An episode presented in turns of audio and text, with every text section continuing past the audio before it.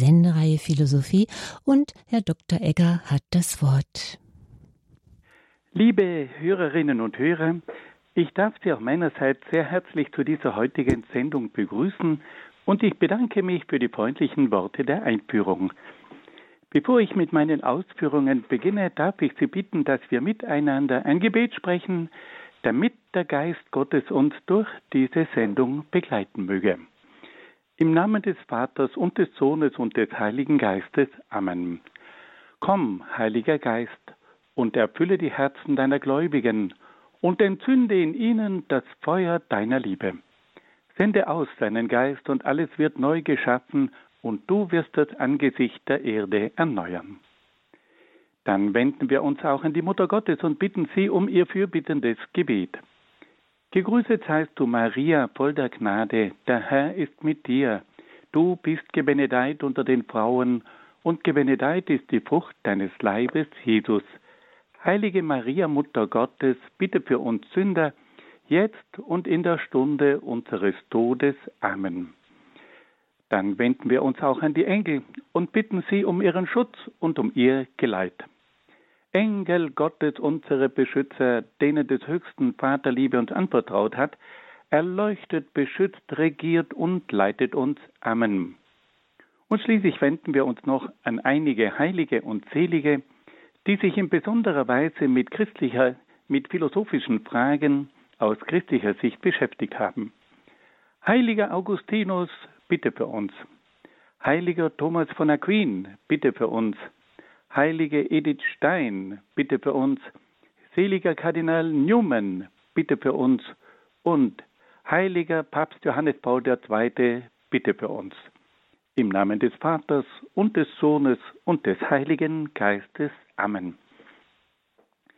Liebe Hörerinnen und Hörer, in unserer letzten Sendung haben wir uns mit der Philosophie des Faschismus und des Nationalsozialismus auseinandergesetzt.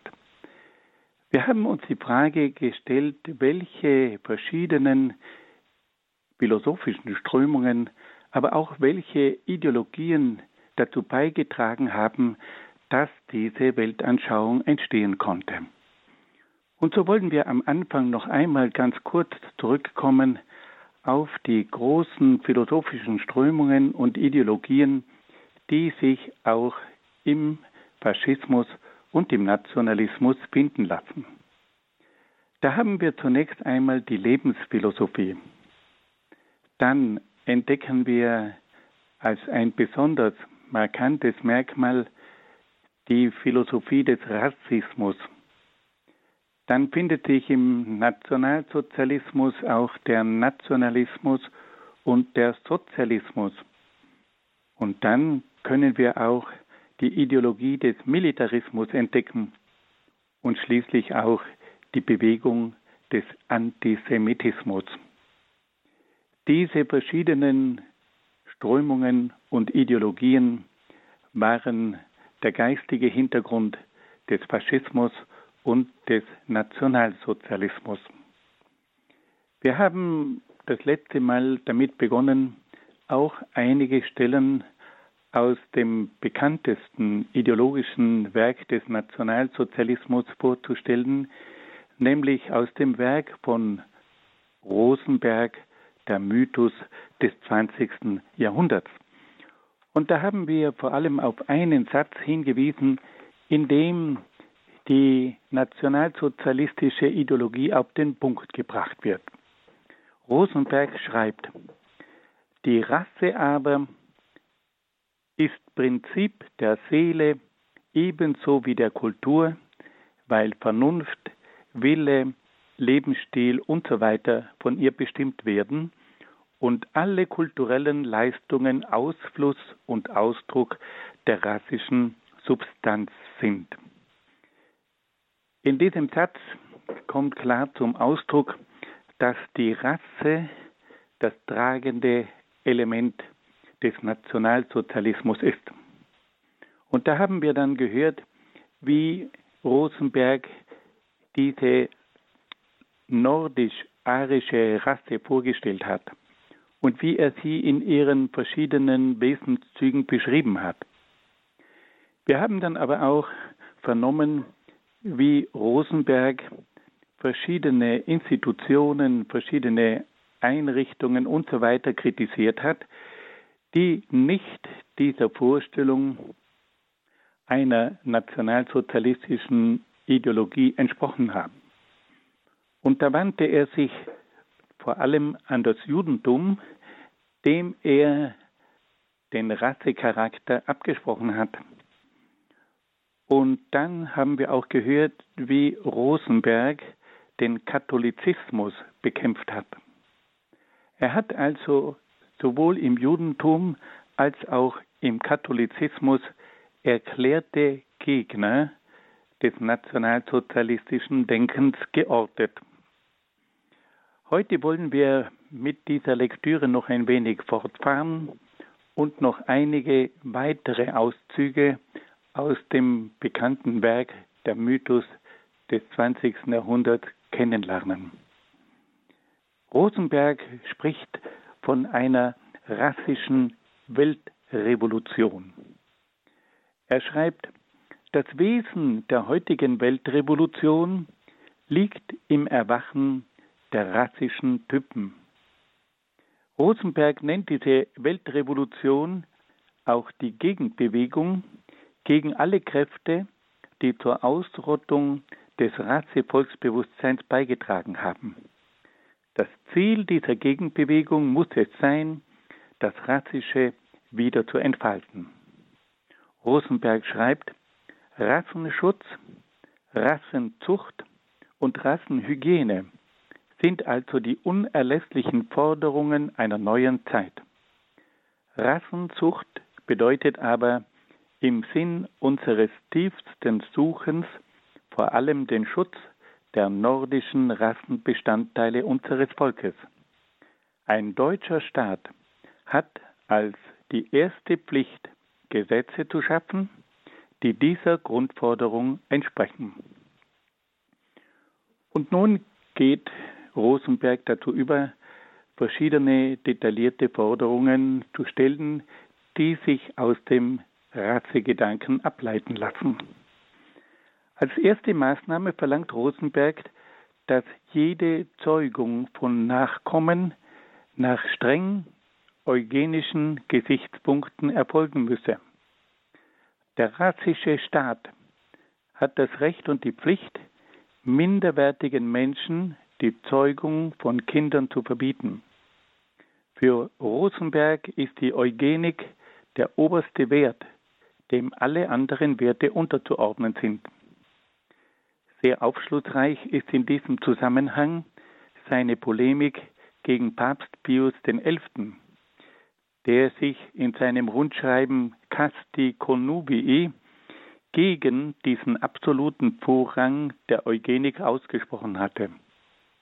Rosenberg schreibt, die hemmungslose Aufzucht der Idioten, der Kinder von Syphilitikern, Alkoholikern, Irrsinnigen als christliche Sittenlehre hinzustellen, ist zweifellos eine Höhe natur- und volksfeindlichen Denkens. Soweit Rosenberg. Wer also ein gesundes und seelisch starkes Deutschland will, so schreibt er weiter, muss diese Aufzucht des Untermenschentums ausgehende päpstliche Enzyklika und damit die Grundlage des römischen Denkens als widernatürlich und lebensfeindlich mit aller Leidenschaft ablehnen. Rosenberg wendet sich also gegen die Lehre von Papst Pius XI., der sich gegen diese eugenischen Maßnahmen gewandt hatte. Pius XI. hat versucht, das Leben in allen seinen Formen zu schützen. Aber Rosenberg hat Menschen mit einer bestimmten Behinderung das Recht abgesprochen, das Leben weiterzugeben und auch das Leben von Behinderten zu schützen. Dann stellt Rosenberg eine zweite Forderung. Und diese zweite Forderung bezieht sich auf die Reinerhaltung der rassischen Ehe. Jede Ehe mit andersrassigen Menschen muss unbedingt unterbunden werden. Rosenberg spricht sich also gegen jede Verbindung mit andersrassigen Menschen aus. Und da sieht man nun auch, dass hier eine Brücke der Menschlichkeit unterbrochen wird. Es kann immer wieder dazu kommen, dass es eben auch zu einer Partnerwahl kommt, die die rassischen Grenzen übersteigt. Und es hat in der Geschichte der Menschheit immer wieder diese Form auch der Ehepartnerschaft gegeben. Und die wird hier also restlos unter ein radikales Verbot gestellt. Dann hat Rosenberg auch ein rassisches Recht verlangt. Rosenberg verlangt, dass das Rechtswesen dem Schutz der Rasse zu dienen habe. Dabei erklärt Rosenberg zunächst, dass jedes Recht auf die Rasse zurückgehe. Es gibt für ihn kein Recht, das sich von geistigen Grundsätzen ableiten lässt, sondern nur ein Recht, das den Interessen der Rasse entspricht. Für Rosenberg steht also fest, dass das Recht, wie er schreibt, für ewig an ein gewisses Blut geknüpft ist, mit dem es erscheint und vergeht. Soweit Rosenberg. Daraus ergibt sich, dass jedes Recht dann gut ist, wenn es im rechten Sinn als unser Recht verstanden wird, wie Rosenberg sich ausdrückt. Das bedeutet aber, dass es keinen Rechtsstaat, sondern nur mehr ein Staatsrecht gibt. Das Recht steht nicht mehr über dem Staat und ist für diesen auch nicht mehr verbindlich. Das Recht ist nur mehr ein Machtmittel des rassischen Staates und der völkischen Politik. Rosenberg schreibt, seit, Jahrhundert wird der, seit Jahrhunderten wird darüber gestritten, ob das Recht über die Politik oder die Politik über das Recht zu stellen sei. Das heißt, ob Moral oder ob Macht vorzuherrschen hat. Solange es Geschlechter der Tat gegeben hat, hat Herrschaft immer über uferlose Grundsätze gesiegt. Rosenberg spricht sich hier eindeutig für das Recht der Herrschenden aus. Für ihn gilt nicht, Recht ist Macht, sondern Macht ist Recht. Das Recht der Macht aber dient dem Höchstwert der Rasse. Zusammenfassend können wir feststellen, dass nach Rosenberg Recht und Politik nur zwei verschiedene Äußerungen des gleichen Willens darstellen, der im Dienste unseres rassischen Höchstwertes steht, wie Rosenberg schreibt. Es erübrigt sich, die tragische Konsequenz einer solchen Rechtsauffassung zu erläutern. Wo das Recht von der Macht bestimmt wird, gibt es kein Recht mehr. Dann strebt Rosenberg auch einen rassischen Staat an.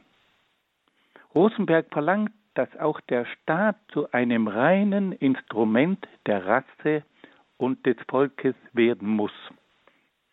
Rosenberg schreibt, der Staat ist uns heute kein selbstständiger Götze mehr, vor dem alle im Staube zu liegen hätten. Der Staat ist nicht einmal ein Zweck, sondern er ist auch nur ein Mittel zur Volkserhaltung. Staatsformen ändern sich und Staatsgesetze vergehen, das Volk bleibt. Daraus folgt allein schon, dass die Nation das Erste und Letzte ist, dem sich alles andere zu unterwerfen hat. Soweit Rosenberg. In diesem Staat muss jeder, der ein öffentliches Amt bekleidet, mit allen Kräften der Nationalehre dienen. Rosenberg schreibt, das neue Reich fordert von jedem im öffentlichen Leben stehenden Deutschen den Eid nicht auf eine Staatsform, sondern den Eid überall nach Kräften und Vermögen die deutsche Nationalehre als obersten Maßstab seines Handelns anzuerkennen und für sie zu wirken. Kann ein Beamter, Bürgermeister, Bischof, Superintendent und so einen solchen Eid nicht leisten, so verliert er zwangsläufig alle Rechte zur Bekleidung eines öffentlichen Amtes. Soweit Rosenberg. Der einzige Wert, der zählt, ist das Volk und die Rasse. Dann schreibt Rosenberg, damit ist der neue Gedanke greifbar herausgeschält. Er stellt Volk und Rasse höher als den jeweiligen Staat und seine Formen. Er erklärt Volksschutz für wichtiger als Schutz eines religiösen Bekenntnisses, einer Klasse, der Monarchie oder der Republik. Er sieht im Volksverrat ein größeres Verbrechen als im Hochverrat.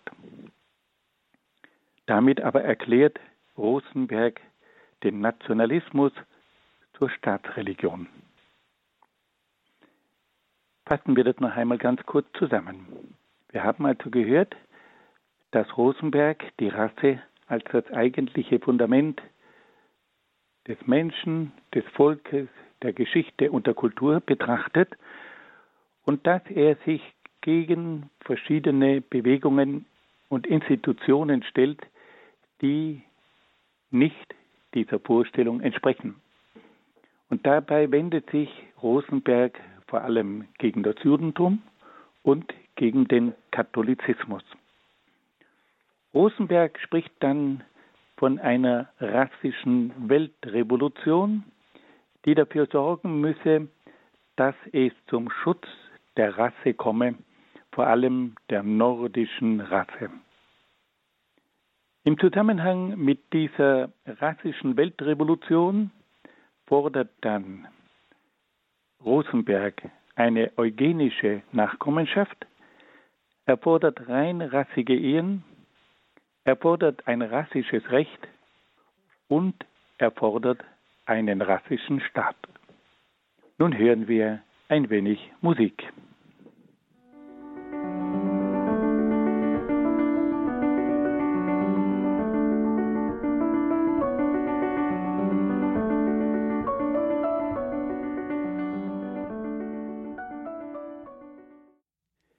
Liebe Hörerinnen und Hörer, wir wollen uns nun nach weiteren Schwerpunktsetzungen Rosenbergs im Hinblick auf die zukünftige Gestaltung des nationalsozialistischen Staates fragen. Rosenberg schreibt, dass im völkischen Staat auch alle sozialen Maßnahmen nach rein nationalen Gesichtspunkten getroffen werden sollten. Der Maßstab für die sozialen Maßnahmen sind nicht mehr die Bedürfnisse des Einzelnen oder einer Gruppe, sondern die Bedürfnisse der Nation. Damit wird auch im sozialen Bereich die Nation zum Maßstab für das Individuum und die kleineren Gruppen. Als sozialistisch gilt dann eine staatlich durchgeführte Maßnahme zum Schutze der Volksgesamtheit. Auf diese Weise wird das Soziale ganz auf das Nationale abgestimmt. Es kommt, wie Rosenberg schreibt, zur Gleichung zwischen echtem Nationalismus und echtem Sozialismus. Das Ganze aber nennt sich dann Nationalsozialismus. Das Wesen dieses nationalen Sozialismus besteht also darin, dass er nur jene Menschen unterstützt, die zur Nation gehören und dem Volk nützen.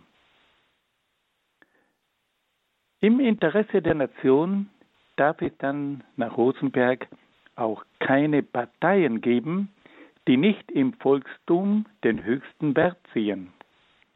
Rosenberg schreibt, politische Parteien, die bei ihrer Tätigkeit danach fragen, inwieweit etwa die internationale Klassensolidarität oder internationale Konfessionsinteressen gestärkt werden könnten, haben in einem deutschen Staat keine Daseinsberechtigung.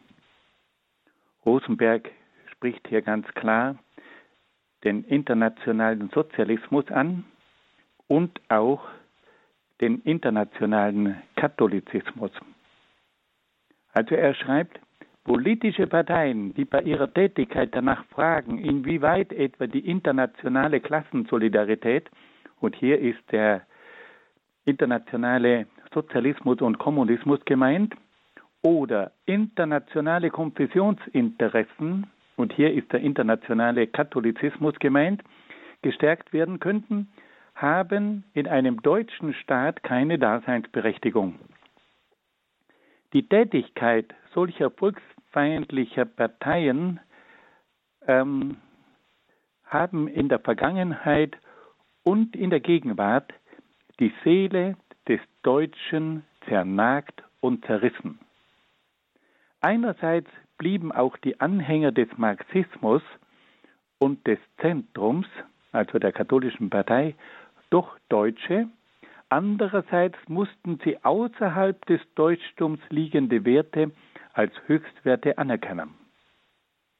Das Problem des kommenden Reiches der deutschen Sehnsucht besteht also darin, diesen gequälten, irregeleiteten Millionen eine neue Weltanschauung zu predigen, ihnen aus einem neuen Mythos heraus einen alles formenden Höchstwert zu schenken, oder richtiger gesagt, den in allen schlummernden Wert des Volkstums und der Nationalehre vom Schutt der Jahrhunderte zu reinigen und in sein Zeichen das ganze Leben zu stellen. Erst wenn das geschehen ist, kann ein deutsches Reich entstehen. Sonst sind alle Versprechungen leeres Geschwätz. Hier wird also ganz deutlich, dass Rosenberg nur solche Parteien anerkennt, die sich restlos dem deutschen Volk unterordnen und in keinster Weise sich außer deutschen Interessen beugen. Es geht hier halt so ganz konkret gegen den internationalen Sozialismus und Kommunismus und auch gegen den Katholizismus, der das Deutsche übersteigt.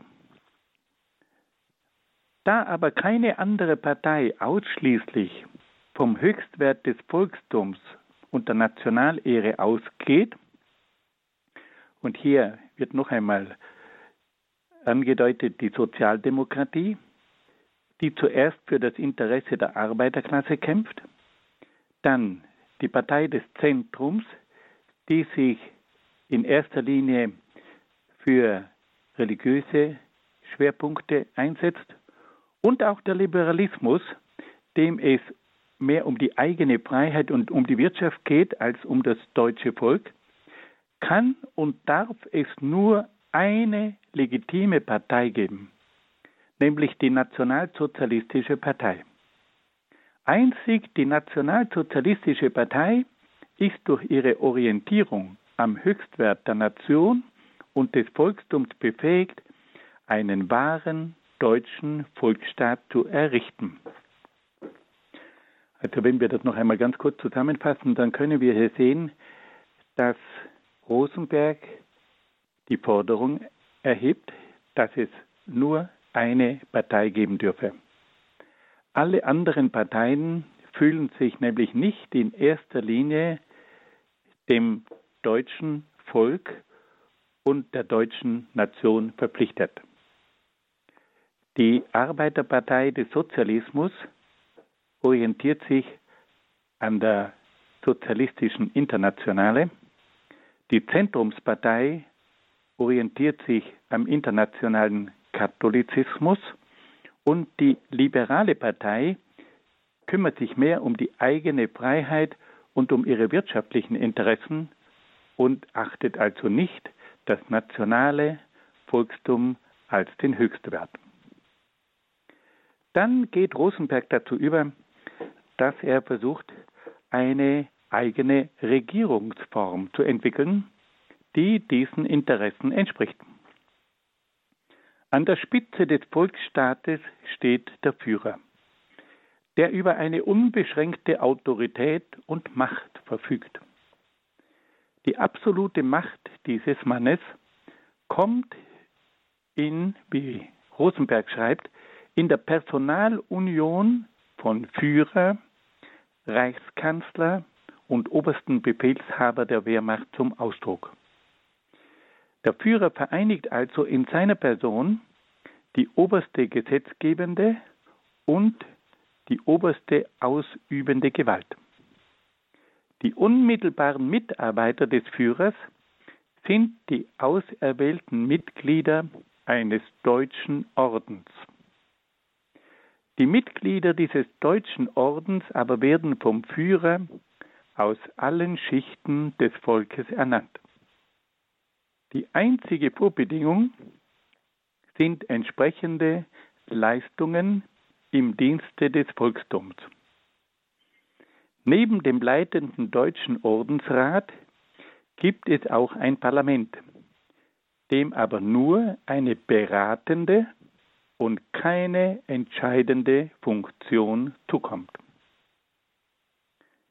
Die streng hierarchische Regierungsform eines völkischen Einheitsstaates verlangt auch, dass die Funktionäre nicht mehr durch Wahl, sondern durch Einsetzung bestimmt werden.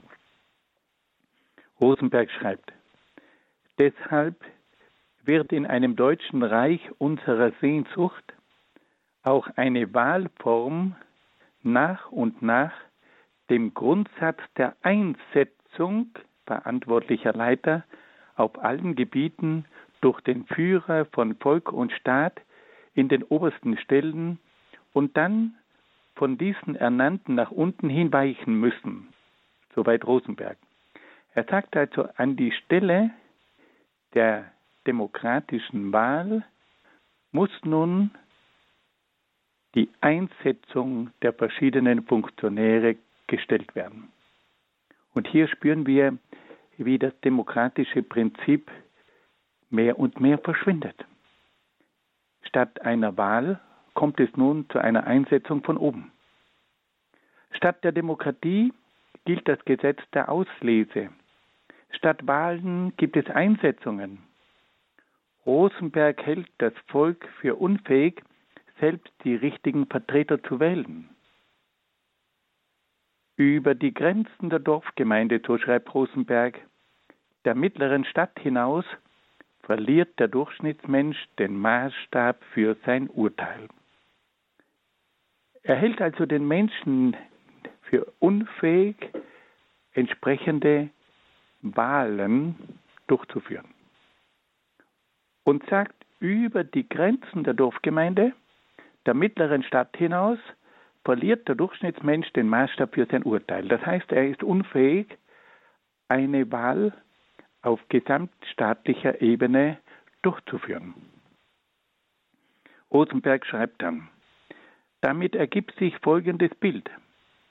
Der völkische Staat hat, angefangen bei der Gemeinde bis hinauf zur Leitung des Reiches, keinen Vertretungskörper, der etwas durch Mehrheit beschließt, sondern nur Beratungskörper, die dem jeweilig gewählten Führer zur Seite stehen. In keiner Kammer und in keinem Senate findet jemals eine Abstimmung statt. Sie sind Arbeitseinrichtungen und keine Abstimmungsmaschinen. Das einzelne Mitglied hat beratende Stimme, aber niemals eine beschließende Stimme. Diese kommt ausschließlich nur dem jeweils dafür verantwortlichen Vorsitzenden zu. Also hier haben wir ganz deutlich eine rein hierarchische Regierung. Zusammengefasst heißt das, im völkischen Staat gibt es keine Volksvertreter mehr, sondern nur noch Befehlsempfänger des Führers. Die Folge dieses Regierungsstils ist die totale Entmachtung des Volkes. Auf diese Weise aber wird der Staat zum totalen Instrument des neuen Mythos. Dieser Staat dient ausschließlich der Nationalehre und dem Volkstum. Er duldet keine Partei, die sich nicht zum Höchstwert der Rasse und des Volkstums bekennt. Er wird völlig dem Führerprinzip unterworfen. In diesem Staat gibt es keine Trennung der Gewalten, keine Wahlen, keinen Parlamentarismus und keine Demokratie. Fassen wir das noch einmal ganz kurz zusammen. Wir haben also jetzt gehört, dass Rosenberg verschiedene Maßnahmen aufzeigt, die sich zur Verwirklichung dieses, dieser Ideologie beitragen sollen.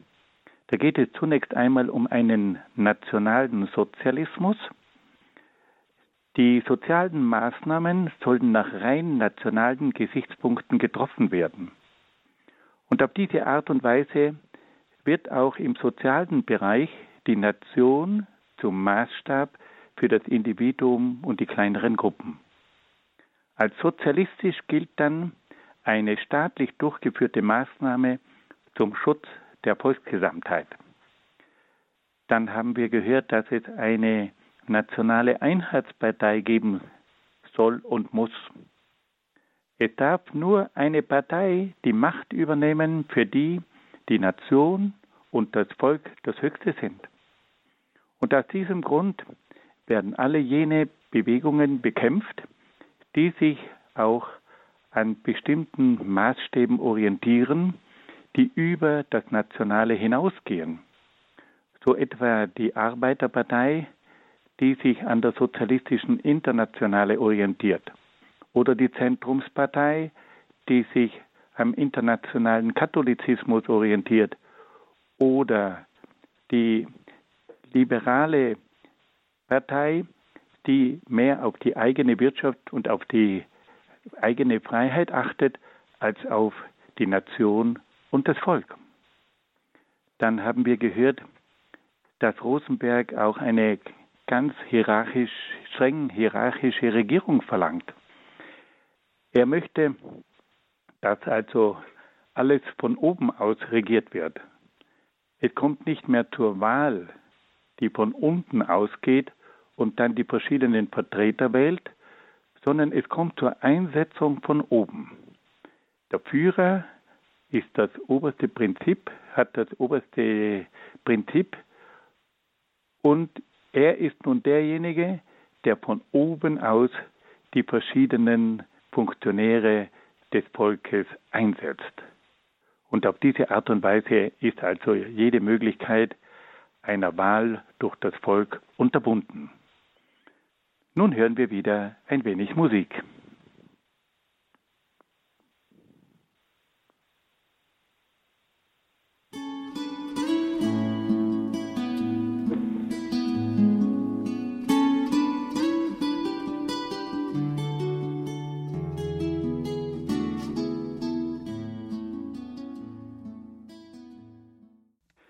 Liebe Hörerinnen und Hörer, Alfred Rosenberg strebt dann auch danach, die Kunst und die Wissenschaft zu rassifizieren. Es kann nach Rosenberg keine Kunst an sich und keine Wissenschaft an sich geben. Er schreibt, auf allen demokratischen Konzilien hört man noch heute den Lehrsatz von der Internationalität der Kunst und Wissenschaft verkünden die geistig Armen, die das ganze 19. Jahrhundert mit diesen Zeugnissen der Lebensfremdheit und rasselosen Wertigkeit blamiert haben, kann man natürlich nicht mehr über die Beschränktheit dieser Allweltlichkeit belehren.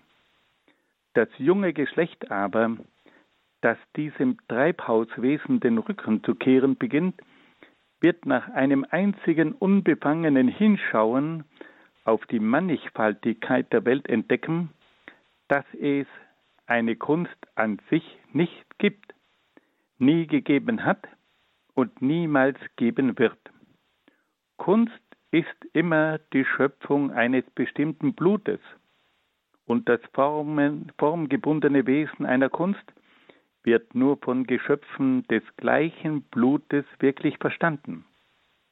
Anderen sagt es wenig oder nichts, aber auch die Wissenschaft ist eine Folge des Blutes.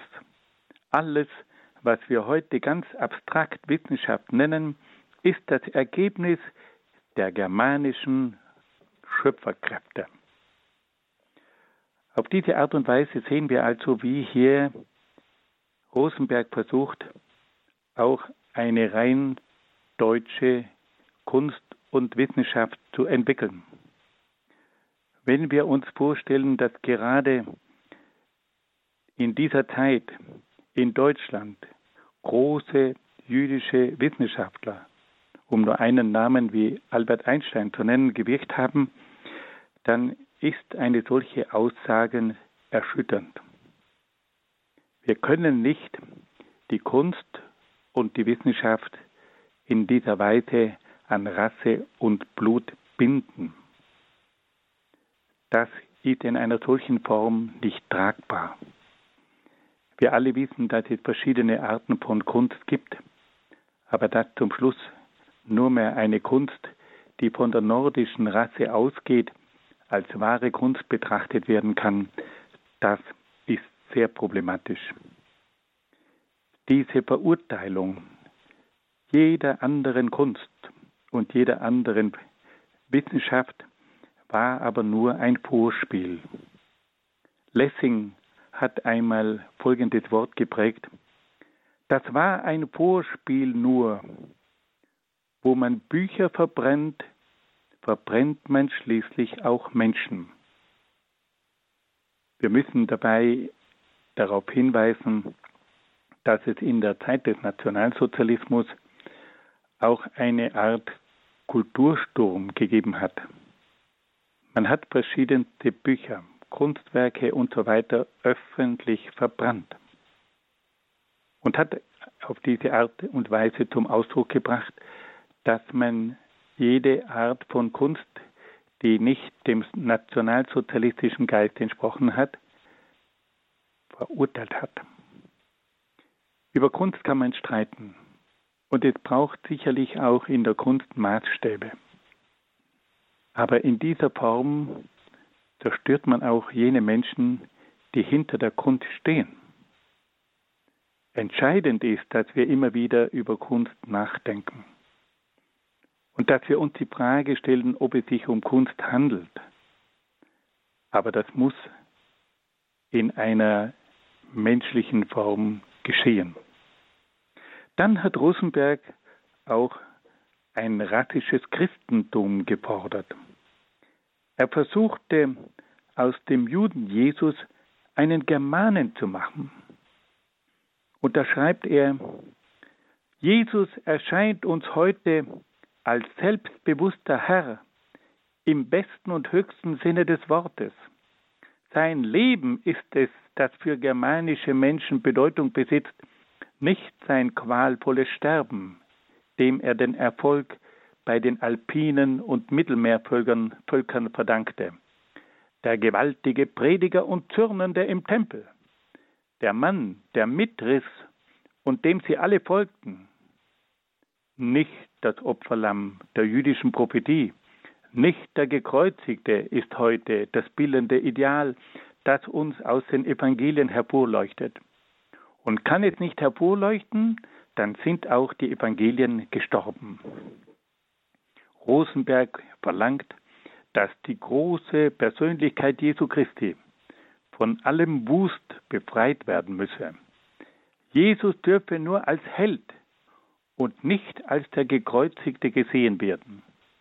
Jesus der Held, nicht der Geschundene, nicht der magisch Entschwundene der späten Gotik, sondern die einmalige, herbe Persönlichkeit. So sieht also Rosenberg die Gestalt Jesu und macht aus ihm einen germanischen Helden. Ebenso verlangt Rosenberg, dass das Christentum sich am Germanentum erneuern soll. Es gilt zu erkennen, schreibt Rosenberg, dass das Christentum seine dauernden Werte dem germanischen Charakter zu verdanken hat. Um dieses germanische Christentum zu sichern, schlägt Rosenberg die Gründung einer eigenen deutschen Kirche vor. Diese deutsche Kirche hat dann die Aufgabe, einen rein germanischen Christus zu verkünden. Rosenberg schreibt, eine deutsche Kirche wird nach und nach in den ihr überwiesenen Kirchen anstelle der Kreuzigung den lehrenden Feuergeist, den Helden im höchsten Sinn darstellen. Schon fast alle Maler Europas haben das Gesicht und die Gestalt Jesu aller jüdischen Merkmale entkleidet. Bei allen großen Künstlern des nordischen Abendlandes ist Jesus schlank, hoch, blond, steilstirnig, schmalköpfig. Auch die großen Künstler des Südens haben für einen krummnasigen, blattfüßigen Heiland kein Verständnis gehabt. Selbst in der Auferstehung des Matthias Grünewald ist Jesus blond und schlank. Von der Brust der Sixtinischen Madonna schaut der blonde Jesus geradezu heroisch in die Welt, gleich wie die blauäugigen Engelsköpfe aus den Wolken. Klammer auf, Rosenberg bezieht sich hier auf das berühmte Gemälde von Raphael das wir also in Dresden bewundern können, die Sixtinische Madonna. Klammer zu. Unser neu erwachendes Lebensgefühl kennt das Ideal des Flagellantentums nicht mehr, also dass man sich selbst geißelt. Eine echte Kreuzigung kann, wie bereits ausgeführt, heute weder gemalt noch gemeißelt noch gedichtet noch vertont werden.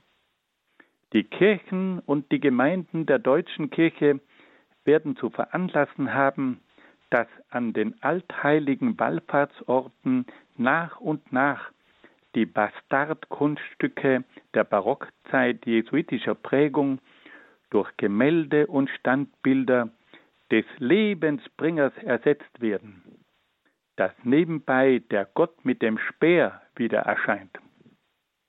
Am leichtesten lässt sich unsere Musik verwenden. In Bach und Gluck und Mozart und Händel und Beethoven hat sich trotz kirchlicher Verse der heroische Charakter durchgesetzt. Diese deutsche Kirche hat dann auch die Aufgabe, der Nationalehre zu dienen. Rosenberg findet sogar, dass in einer deutschen Kirche das Ideal der Nächstenliebe der Idee der Nationalehre unterzuordnen sei.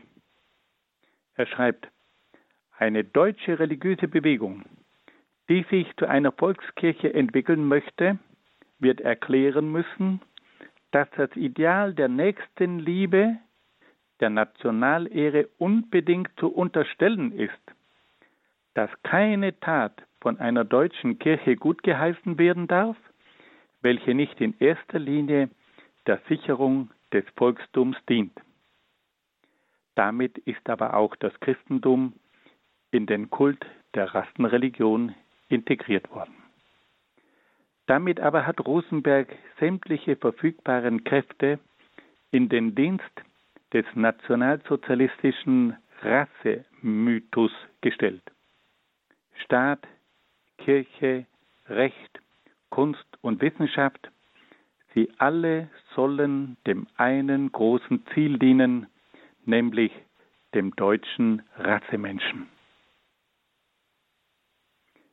Wie schaut nun dieser deutsche Mensch aus? Die Entfaltung des deutschen Menschen ist nach Rosenberg das eigentliche Ziel unseres Jahrhunderts. Ein neuer deutscher Menschentyp, gradwinklig an Leib und Seele entsteht. Ihn zu bilden ist die Aufgabe des 20. Jahrhunderts. Mit dem Menschentyp meint Rosenberg natürlich einen rassischen Typus und erklärt, dass der Typus stets die plastische Form eines ewigen rassisch-seelischen Gehalts sei. So kommt es also bei der Entfaltung der menschlichen Persönlichkeit letztlich auf die konsequente Verwirklichung des rassischen deutschen Menschentypus an. Rosenberg schreibt, die echte Persönlichkeit von heute sucht gerade in ihrer Höchstentwicklung jene Züge plastisch zu gestalten, jene Gedanken am lautesten zu verkünden, die sie als Züge des erahnten neuen und doch uralten deutschen Menschentyps erlebt, vorerlebt hat. Soweit Rosenberg. Das bedeutet aber, dass die Entfaltung der Persönlichkeit letztlich identisch ist mit der Entfaltung des Rassetypus. Rosenberg. Die Sehnsucht, sucht, die Sehnsucht nach Persönlichkeit und Typus ist im tiefsten Inneren dasselbe. Eine starke Persönlichkeit wirkt stilbildend, der Rassetypus ist aber schon vor ihr gegeben. Die Persönlichkeit ist also nur seine reinste Ausbildung. Also hier sehen wir, das eigentliche Grundmuster ist immer der Rassetypus. Und die Persönlichkeit kann nur aus dem Rassetypus hervorgehen. So kann also die Vollendung der Persönlichkeit nur durch die Vollendung des Rassetypus erreicht werden. Im Erleben dieses vollendeten deutschen Rassetypus aber erblickt der Nationalsozialismus das höchste Ziel des gesamten Daseins. Rosenberg versucht dann auch, einige bekannte Gestalten aus der deutschen Geschichte als die ideale Verkörperung des germanischen Typus hinzustellen. Das Vorbild des germanischen Menschen schlechthin ist für ihn Friedrich der Große von Preußen. Der alte Fritz, wie er auch genannt wird, vereinigt in seiner Person alle erstrebenswerten germanischen Charakterwerte. Rosenberg, persönliche Kühnheit, unerbittliche Entschlusskraft, Verantwortungsbewusstsein, durchdringende Klugheit und ein Ehrbewusstsein, wie es noch nie so mythisch groß zum Leitstern eines ganzen Lebens auserkoren wurde. Rosenberg zitiert verschiedene Worte von Friedrich dem Großen, die uns die germanische Seele dieses Monarchen bewusst machen sollen. Friedrich der Große sagte unter anderem, Niemals werde ich Schande auf mich nehmen, die Ehre, die mich im Kriege hundertmal mein Leben aufs Spiel setzen ließ, hat mich dem Tode aus geringerem Anlass trotzen lassen. Ein anderes Wort. Hätte ich mehr als ein Leben, ich würde es dem Vaterland opfern. Ein drittes Wort. Ich werde mich entweder unter den Trümmern meines Vaterlandes begraben lassen oder meinem Leben selbst ein Ende machen. Friedrich der Große ist für Rosenberg das Symbol alles Heroischen. Sein Leben ist echteste, größte deutsche Geschichte. Neben dem Preußenkönig nennt Rosenberg auch den bekannten preußischen Strategen von Moltke. Rosenberg schreibt dazu, der Schöpfer des großen Generalstabes ist die stärkste typenbildende Kraft seit Friedrich dem Großen. Moltke hat durch die ungemein straffe Ordnung seines Heeres die jungen Männer Preußens durch und durch geprägt. Das Heer wurde unter seiner Leitung zur Schule der Nation. Das Militär wurde unter Moltke zur eigentlichen Verkörperung Preußens. Rosenberg meint, dass auch für das entstehende Dritte Reich einzig und allein die Methode des Grafen von Moltke der rettende Weg sein kann. Hier spüren wir ganz deutlich diese unheimliche militärische Prägung. Schließlich führt Rosenberg auch den eisernen Kanzler, nämlich Otto von Bismarck, an. Einzig der heilige Wille dieses Mannes war imstande, das deutsche Reich zu schaffen. Rosenberg, nur einem Bismarck gelang es noch, diesem unorganischen Gebilde überhaupt einen heißen Lebensodem einzublasen. Rosenberg sieht in Bismarck eine ähnliche Willensnatur wie in Luther. Ich glaube, schreibt er, Bismarck wird einmal ähnlich beurteilt werden wie Luther. Er gehört zu jenen Naturen, die mit einem nur selten erscheinenden Willen begabt, einer ganzen Zeit ihren Stempel aufzwingen können. Zusammenfassend meint Rosenberg schließlich, der fritzische Ehrbegriff, Moltkes Zuchtmethode und Bismarckscher heiliger Wille, das sind die drei Kräfte, die in verschiedenen Persönlichkeiten, in verschiedener Mischung verkörpert, alle nur einem dienen, der Ehre der deutschen Nation. Sie ist der Mythos, der den Typus des Deutschen der Zukunft bestimmen muss. Hat man erkannt, hat man das erkannt, so wird man aber bereits in der Gegenwart beginnen, ihn zu formen. Aufgrund dieser Ausführungen sollte uns klar geworden sein, wie der germanische Idealtypus beschaffen sein muss. Dieser Mensch muss in seinem innersten Wesen nationalistisch, militaristisch und herrisch sein. Schließlich verlangt Rosenberg für die Entfaltung dieses germanischen Menschen auch einen entsprechenden Lebensraum. Nur wenn Deutschland über einen angemessenen Lebensraum verfügt, kann es seine rassischen Qualitäten voll entwickeln. Rosenberg schreibt, Deutschland selbst wird dann endlich die Möglichkeit erlangen, in Europa seinen 100 Millionen genug Lebensraum zu verschaffen, wobei hier die Politik wieder zur Metaphysik zurückführt. Auch die innere Schöpferfreiheit eines Volkes ist an politische Unabhängigkeit gebunden. Nur diese Unabhängigkeit aber kann das Dauern, die Kraft des nationalen Ehrbegriffs gewährleisten. Deshalb ist der Ruf nach eigenem Raum, nach eigenem Brot auch die Voraussetzung für die Durchsetzung seelischer Werte, die Formung des deutschen Charakters. In diesem großen Daseinskampf um Ehre, Freiheit und Brot einer solchen schöpferischen Nation wie Deutschland muss das deutsche Volk jene Rücksicht erwarten, die man weniger bedeutenden Nationen ohne weiteres eingeräumt hat. Es muss bodenfrei werden zur Beackerung durch germanische Bauernfäuste. Dadurch allein ist die Möglichkeit eines Aufatmens für das auf engstem Raum zusammengepresste deutsche Volk gegeben. Dadurch aber auch die Gründung einer neuen Kulturepoche des weißen Menschen. Was hier angedeutet wird, heißt im Klartext, Deutschland hat Anrecht auf einen Lebensraum, der seiner Größe entspricht.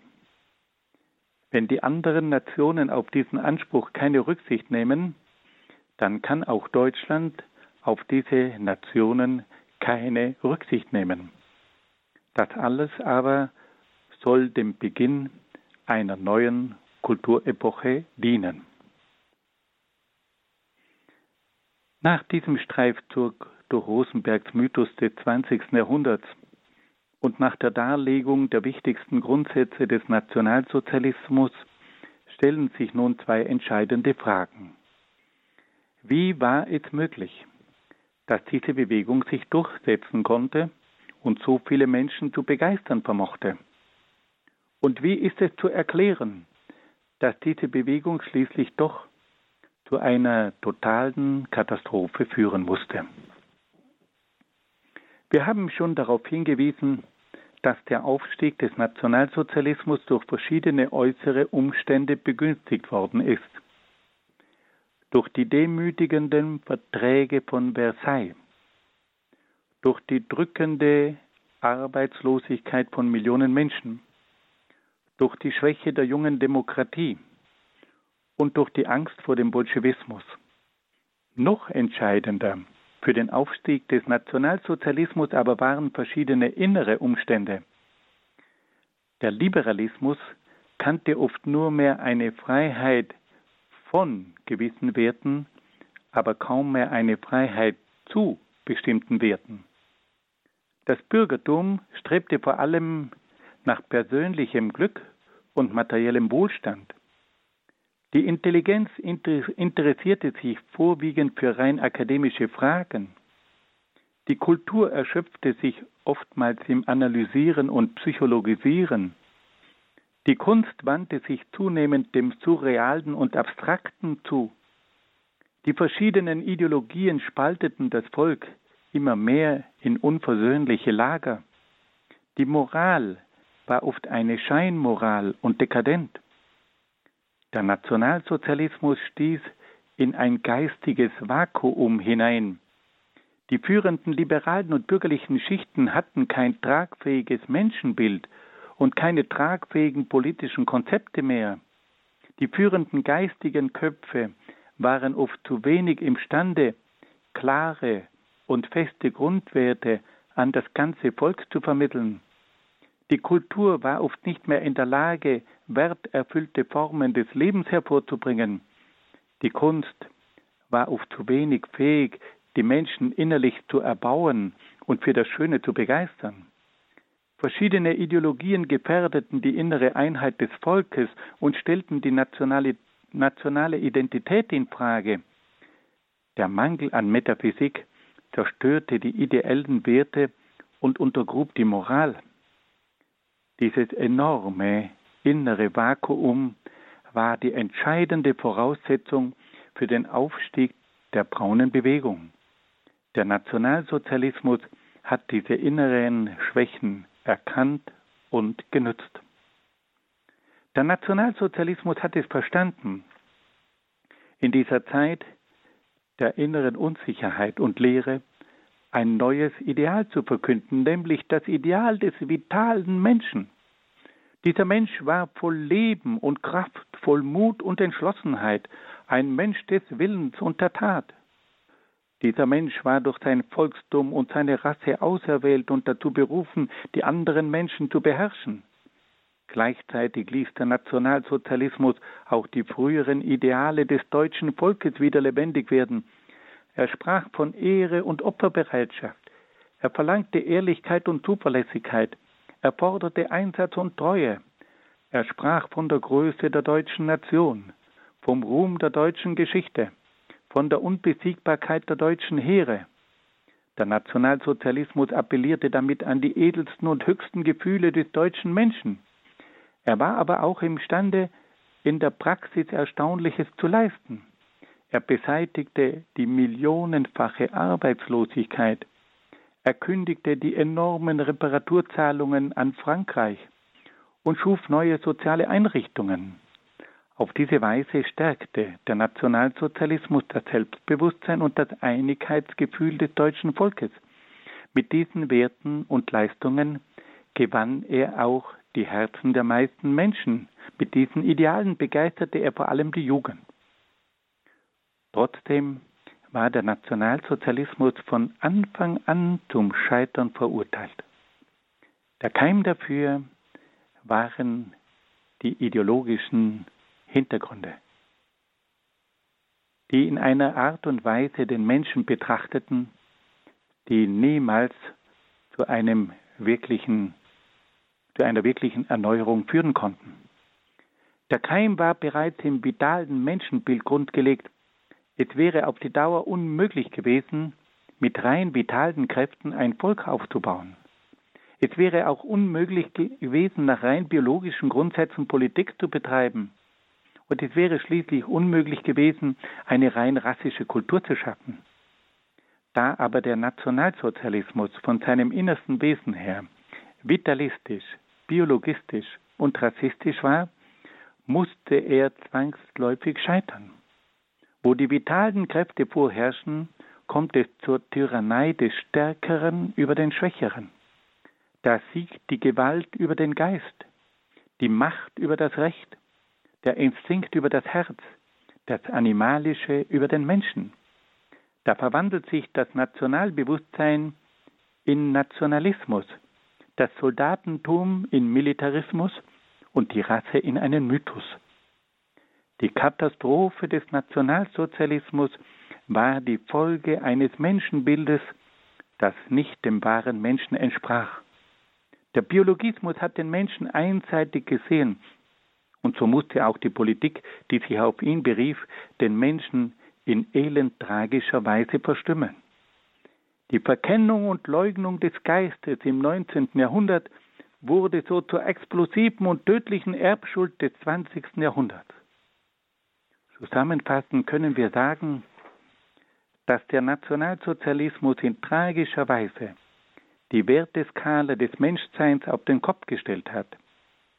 Für den Nationalsozialismus galt erstens die Rasseseele, zweitens das Volkstums, drittens die Persönlichkeit und viertens der Kulturkreis. In Wirklichkeit aber muss die Werteskala des Menschseins folgende Reihung aufweisen. Erstens die Persönlichkeit, zweitens die Religion, drittens der Kulturkreis und viertens der Weltkreis. Das Zentrale des Menschen ist die geistige Persönlichkeit, die in der Religion und in der Kultur ihre Höchstwerte findet. Dieser religiöse und geistige Mensch ist dann auch der Garant einer menschenwürdigen Politik. Wenn der Mensch sich vor Gott verantwortlich weiß und über eine solide Geistes- und Herzensbildung verfügt, dann wird es auch eine Politik geben, die das nationale und internationale Allgemeinwohl zu fördern und zu entfalten weiß. Liebe Hörerinnen und Hörer, ich danke Ihnen sehr, sehr herzlich für Ihre Aufmerksamkeit und wünsche Ihnen alles Gute und Gottes besonderen Segen.